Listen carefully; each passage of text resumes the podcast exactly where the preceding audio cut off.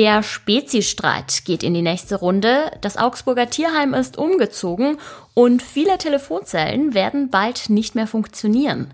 Diese und viele weitere News hört ihr heute im Nachrichtenwecker.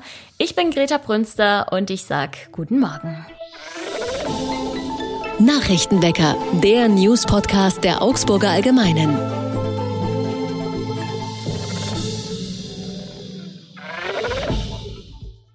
Vielleicht habt ihr ja schon vom Spezi-Streit gehört. Da geht es darum, ob der bayerische Getränkehersteller Paulaner sein Cola-Mischgetränk weiter als Spezi bezeichnen darf. Erfunden wurde der Begriff nämlich von der Brauerei Riegele in Augsburg und die haben auch die Rechte an dem Namen. Paulaner hatte Riegele im Jahr 1974 einmalig 10.000 Mark gegeben, um auch Spezi produzieren zu dürfen. Eine winzige Summe, wenn man denkt, wie viel sie heute damit verdienen. Deshalb wollte Riegele eine neue Lizenzvereinbarung aufstellen. Vor Gericht hat Paulaner den Streit allerdings in erster Instanz gewonnen. Jetzt haben die Augsburger nachgerüstet. Sie haben sich für das Spezi-Geschäft einen starken Partner gesucht, nämlich Krombacher, eine der größten Biermarken in Deutschland mit sehr viel Marktmacht. Künftig wird es also auch einen Krombacher Spezi geben und das soll Paulaner ordentlich Konkurrenz machen.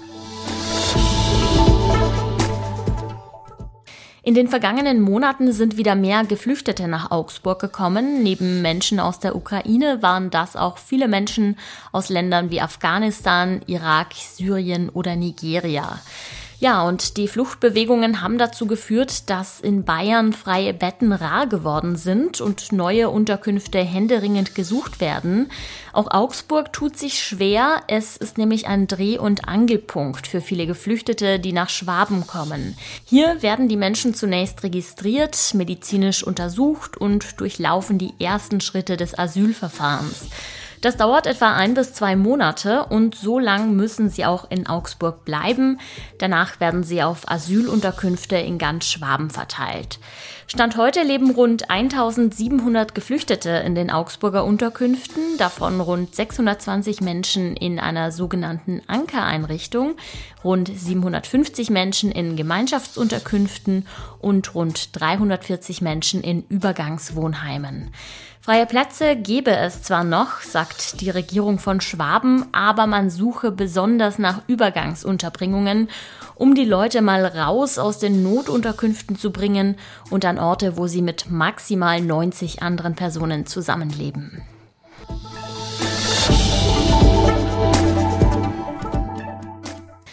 Das Tierheim Augsburg ist umgezogen und zwar hinter die Stadtgrenze in das ehemalige Tierheim Lechleite in Friedberg. Beim Tag der offenen Tür am Wochenende haben sich viele das neue Tierheim und seine Bewohner angeschaut. Lecharche wird das neue Tierheim heißen und es wurde ein halbes Jahr lang saniert, damit sich die aufgenommenen Tiere dort auch wohlfühlen können. Der neue Standort bietet sehr viel Platz. Es gibt größere Gehege, aber auch einen größeren Tierarztbereich. Einen Katzenaufnahmestopp werde es hier sicher nicht mehr geben, versprechen die Betreiber.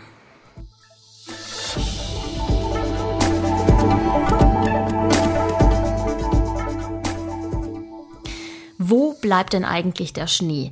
Das fragen sich viele in den letzten Tagen, denn es hat ordentlich abgekühlt und der erste Advent rückt ja auch schon näher.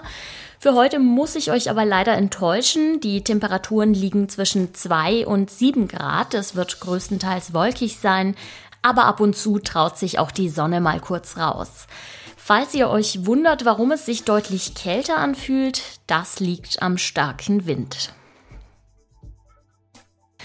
Kurzzeitig sah es so aus, als würde die Klimakonferenz COP27 scheitern. Nun hat man doch noch die Kurve gekratzt und ein Ergebnis erzielt. Ob das nun wirklich dabei hilft, den Klimawandel zu bekämpfen, darüber spreche ich mit meinem Kollegen Stefan Lange, der zeitweise auch vor Ort in Sharm el-Scheich war. Hallo Stefan. Ja, schönen guten Tag.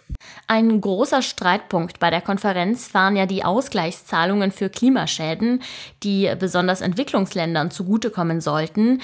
Welche Einigung wurde denn da jetzt erzielt? Ja, also da, dazu muss man sagen, das ist eine Forderung, die im Grunde genommen schon seit der ersten COP, also der COP 1, die 1995 in Berlin stattfand, äh, ähm, also die gibt es schon seit dieser Zeit. Schon damals hat man den armen Ländern versprochen, äh, seitens der reichen Industriestaaten, dass sie die Schäden ausgeglichen bekommen finanziell, die halt durch den Energiehunger der, der reichen Staaten verursacht werden. Nicht? Also wir haben hier äh, was weiß ich, Kohleemissionen verursacht, also Schadstoffe in die Luft geblasen.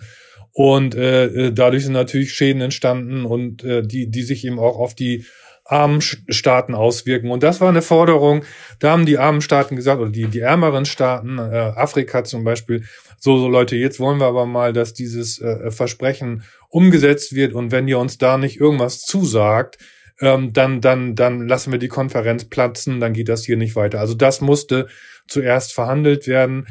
Ähm, das hat dann tatsächlich bis äh, äh, Samstag äh, Nachmittag gedauert. Herausgekommen ist ein Fonds, ähm, das Versprechen, einen Fonds zu gründen, äh, aber wie hoch die Summe sein wird, äh, mit der dieser Fonds gefüllt wird und wer ihn füllt, das alles noch offen.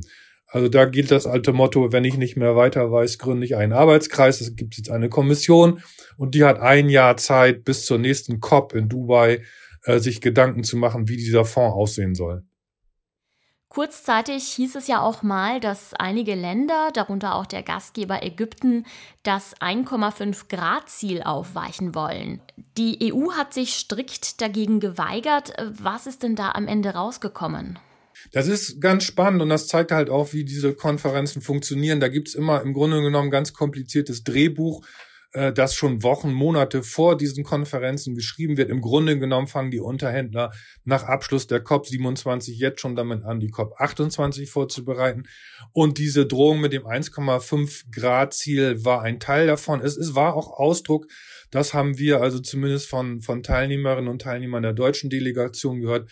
Ausdruck der äh, ägyptischen Hilflosigkeit, die eine absolut chaotische Konferenzleitung hingelegt hat. Also da, da stimmte gar nichts von der Organisation her, dass man also beispielsweise vier, fünf Stunden lang auf einen Konferenzraum warten musste, was schlecht ist, wenn man einen eng getakteten Terminkalender hat, bis hin, hin zu solchen Sachen, dass sie sich manchmal eben auch gerade die Ägypter nicht mehr anders zu helfen wussten, als mit dem 1,5 Grad Ziel zu drohen, was natürlich ein Witz ist. Wenn man das in Frage stellt, dann kann man es in der Tat komplett vergessen, weil das ist ja wirklich nur der Minimalkonsens, also das 1,5 Grad Erderhitzung ist ja schon schlimm genug. Äh, wenn wir das nicht mal einhalten könnten, ja, dann, dann ist der Ofen wirklich aus. Wie bewertest du denn jetzt den Ausgang der Konferenz? Glaubst du, wir können hoffnungsvoller in die Zukunft blicken? Es ist so durchwachsen. Ich bin ja vor zwei Wochen mit dem Kanzler da gewesen. Da hatten wir alle noch ein bisschen Hoffnung, dass es wirklich ein einen guten, mindestens durchwachsenen Abschluss gibt. Jetzt ist es, äh, also das sagen halt auch deutsche, deutsche Politikerinnen und Politiker, äh, kein Fortschritt. Es ist vielleicht auch kein Rückschritt hinter die Ziele, weil eben zum Beispiel 1,5, äh, das 1,5 Grad Ziel ja gehalten wurde. Aber ich schließe mich da einer Bewertung aus der deutschen Delegation an, wo es dann eben heißt, es ist im Grunde genommen bedeutet das Ergebnis der Konferenz ein, ein verlorenes Jahr für den Klimaschutz, weil eben auch wirklich nichts Neues erreicht wurde. Das ist schade, weil die Zeit ja wirklich drängt. Mein Kollege Stefan Lange war das über die Klimakonferenz in Ägypten. Vielen Dank, Stefan. Ja, gern geschehen. Tschüss. Und auch das ist heute noch wichtig. Gerade war Bundesaußenministerin Annalena Baerbock noch auf der Klimakonferenz in Ägypten. Schon wartet der nächste Termin auf sie. In Paris wird heute eine Geberkonferenz organisiert für die stark unter den Folgen des Ukraine-Kriegs leidende Republik Moldau. Dabei geht es um weitere Hilfszusagen für das Land, das sehr viele Geflüchtete aus der Ukraine aufgenommen hat. Es gibt ein paar Dinge, die erinnern uns daran, dass die Welt vor 15, 20 Jahren noch ganz anders getickt hat. Eins davon sind Telefonzellen. Während man früher dringend darauf angewiesen war, wenn man mal schnell wen erreichen wollte, stehen sie heute eigentlich nur noch als Überbleibsel in der Gegend rum. Ja, und mit dem heutigen Tag werden sie sogar noch nutzloser, denn die Telekom schaltet die Möglichkeit der Münzzahlung ab. Ab Januar folgen dann auch die Telefonkarten, also spätestens dann sind Telefonzellen unbrauchbar geworden. Und wenn ihr euch jetzt fragt, was, die alten Dinger gingen bis jetzt tatsächlich noch? Ja, ganze 12.000 Stück in Deutschland sind oder waren zumindest theoretisch immer noch in Funktion. Ja, falls euch jetzt die Nostalgie gepackt hat, dann nichts wie los und schnell nochmal aus einer Telefonzelle die Oma anrufen. Mein Name ist Greta Brünster. Ich wünsche euch einen schönen Start in die Woche und ich sag frei nach meinem Podcast-Kollegen Manuel André, Augsburg. Nachrichtenwecker ist ein Podcast der Augsburger Allgemeinen. Alles, was in Augsburg wichtig ist, findet ihr auch in den Show Notes und auf augsburger-allgemeine.de.